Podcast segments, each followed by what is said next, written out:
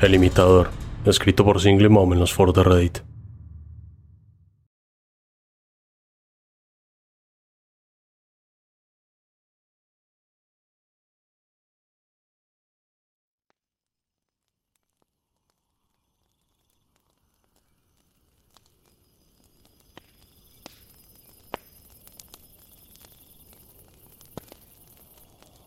Últimamente he estado pensando mucho en ello.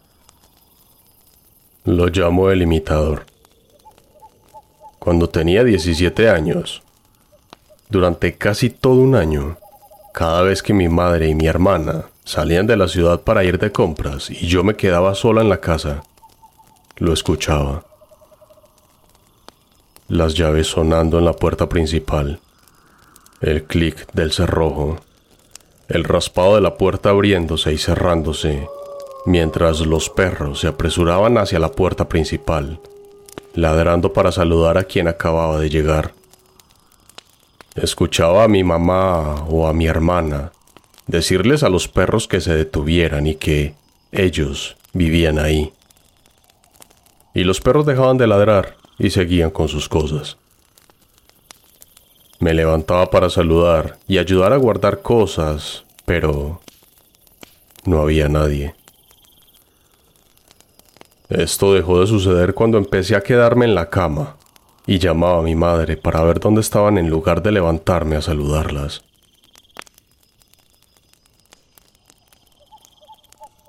Una vez, después de que mi mamá tuvo una cirugía, se quedó en casa de sus padres durante unas semanas para recuperarse. Llevé a mi perro a pasear y al regresar a casa, el perro de mi mamá que dormía en su habitación empezó a ladrar. Escuché nítidamente a mi madre decirle, Shelby, deja de ladrar.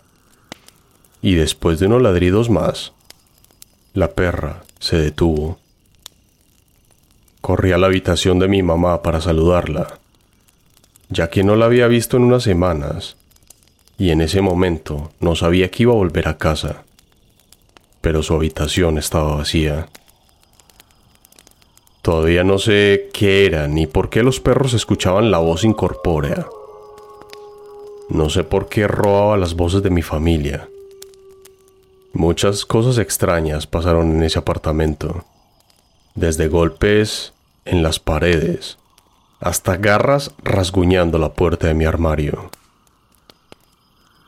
Esto es 100% real. ¿De pronto alguien ha experimentado algo similar? En ese mismo apartamento mi hermana acababa de irse con su novio y mi mamá estaba en el trabajo. Un día comencé a sentirme mal. Agarré una fruta y fui a mi habitación para intentar sentirme mejor. Casi, tan pronto como me recosté en la cama, escuché golpes provenientes de dentro de las paredes. Era capaz de replicarlos exactamente golpeando mi nudillo contra la pared. Llamé a mi hermana llorando porque no sabía qué era, y ella vino. Pero justo antes de que se abriera la puerta principal, los golpes se detuvieron. Ella se aseguró de que estuviera bien y se fue de nuevo. Todo quedó en silencio. Me levanté para tirar las cáscaras de la fruta y mientras caminaba junto a mi armario y salía de mi habitación, escuché un último golpe en las paredes. Unos meses después, reorganicé mi habitación y creé un pequeño rincón de lectura donde me recostaba contra mi armario, en un pequeño nido de mantas que hice en el suelo. Solo sucedía cuando me apoyaba contra la puerta durante más de 20 minutos. Pero cada vez que leía en mi pequeño nido, escuchaba y sentía las vibraciones de la puerta retumbando contra mi espalda, como si garras se arrastraran por el interior de la puerta del armario tratando de salir. Solo sucedió unas tres veces antes de que reorganizara mi habitación de nuevo. En esta ocasión, Coloqué mi cama contra la puerta del armario para que cualquier cosa que hubiera allí adentro no pudiera salir. Cabe destacar que mi armario estaba completamente lleno. La verdad no cabría ni siquiera un gato. Así que no sé de dónde provenía el sonido, pero definitivamente no había nada en el interior que pudiera provocarlo. Después de mover mi cama contra el armario, todavía podía escuchar cosas provenientes de adentro. Pero me sentía un poco más segura sabiendo que ya lo que fuera no podía salir. Todavía no sé qué había en ese lugar, en ese apartamento, pero me alegra que no me haya seguido cuando nos fuimos. Acabo de recordar que en ese mismo lugar estaba acostada en la cama, justo en el borde, con la mano sobre este, cuando escuché un fuerte golpe, como si alguien hubiera golpeado mi cómoda al otro lado de la habitación. Esto me hizo saltar al medio de la cama, y unos segundos después, mi cama comenzó a vibrar agresivamente fuera del suelo.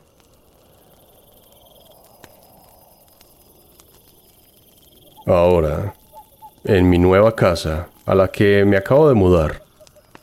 Unos días después de que mi mamá y yo nos mudáramos, estábamos hablando con una de las vecinas y mencionó que yo era muy joven para estar con hombres mayores. Le pregunté a qué se refería y dijo que la noche anterior me vio en mi ventana fumando de mi bong y había un anciano parado detrás de mí. Mi mamá y yo vivíamos solas y ningún hombre estaría en nuestra casa a medianoche. El ático estaba en mi habitación, en esa casa, y le pusimos un seguro porque se abrió de golpe un día y escuché pisoteos en mi habitación como si fuera un hombre con botas de trabajo. Varias veces el seguro simplemente se caía y tenía que jalar la cadena fuerte para cerrarlo, así que no podía haber caído solo. Un día, el seguro cayó y no había manera posible de volver a cerrarlo. Ese día la puerta del ático empezó a golpear abierta y cerrada repetidamente durante unos 15 minutos, justo frente a mí. Así que aquí estoy, en la nueva casa. Y parece que mi hermana y yo compartimos un historial de habitaciones. Ella dominó el sótano durante más de un año antes de que decidiera cambiarse. Y bueno, Actualmente tengo una hija, y ahora ella y yo somos los orgullosos ocupantes del sótano. No está mal, pero hay algo sobre estos que siempre te hace sentir como si estuvieras un paso más cerca del inframundo, ¿no? Entonces, la otra noche, o debería decir ya en la madrugada, el reloj marcaba alrededor de las 2 de la mañana, cuando mi sueño se vio interrumpido por el chirrido de la puerta de mi habitación. Ya sabes, uno de esos sonidos que te hace pensar que estás en una película de terror. Pero sí, aquí estoy, viviendo la mía. Muevo los ojos para echar un vistazo y para mi sorpresa, veo una mano. Sí, una mano tipo esquelética, avanzando lentamente hacia mi habitación, reptando por el suelo. No les estoy mintiendo. La mano que sobresalía aproximadamente hasta la mitad del antebrazo. Decidió hacer una pausa dramática, como si estuviera evaluando la situación, y luego retrocedió a una velocidad inusual. Inmediatamente mi instinto de supervivencia puso en marcha mi plan maestro, que implicaba hablar con mi perra, porque, sinceramente, ¿quién más me iba a entender en ese momento?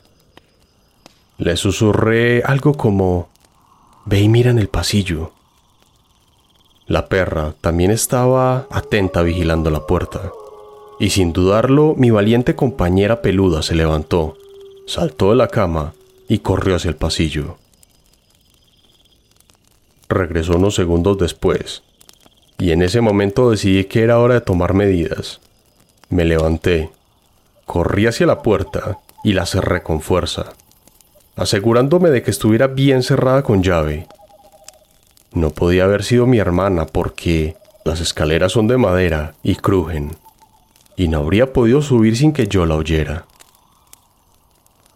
La paranoia me llevó a quedarme despierta durante el resto de la noche, porque sinceramente, ¿quién podría dormir después de una experiencia así? Cuando finalmente salió el sol, dije basta. Esperé un par de horas, como hasta las 10 de la mañana, y subí las escaleras hacia la habitación de mi hermana. La desperté y le solté la pregunta. ¿Por qué estabas en mi habitación anoche? Su confusión era palpable, mientras me aseguraba de que no había bajado desde que hizo la colada para mi hija la tarde anterior. Éramos las únicas dos personas en esa casa, así que ya se pueden imaginar mi desconcierto. Después de ese incidente espeluznante, mi hija, que tenía alrededor de unos 20 meses en ese momento, desarrolló un extraño hábito nocturno. De vez en cuando se despertaba en su habitación, que estaba al lado de la mía, y simplemente soltaba un grito. No era el tipo de grito estándar de un niño, más bien tenía esa calidad distintiva de sácame de esta habitación. Según mi hermana, quien también fue testigo de estos eventos nocturnos, mi pobre niña estaba completamente aterrada. En una de esas noches inquietantes, me aventuré a su habitación cuando comenzó a gritar. Para mi sorpresa, corrió hacia mí y se aferró con fuerza a mis piernas, mientras giraba la cabeza hacia la ventana. Fue una escena digna de una película de terror, y me sentí completamente desconcertada. En ese momento ella aún no sabía hablar, pero aproximadamente un mes después de estos episodios, cuando finalmente adquirió el lenguaje, comenzó a pronunciar las palabras vete, vete, hacia la nada, como si estuviera dirigiéndose a algún ser invisible. Así que aquí estaba yo, enfrentando noches de gritos misteriosos y monólogos espeluznantes de mi niña pequeña, sin poder entender completamente lo que sucedía en su mundo nocturno. De nuevo, Acabamos de mudarnos hace dos semanas y mi niña estaba hablando con el armario antes de acostarse.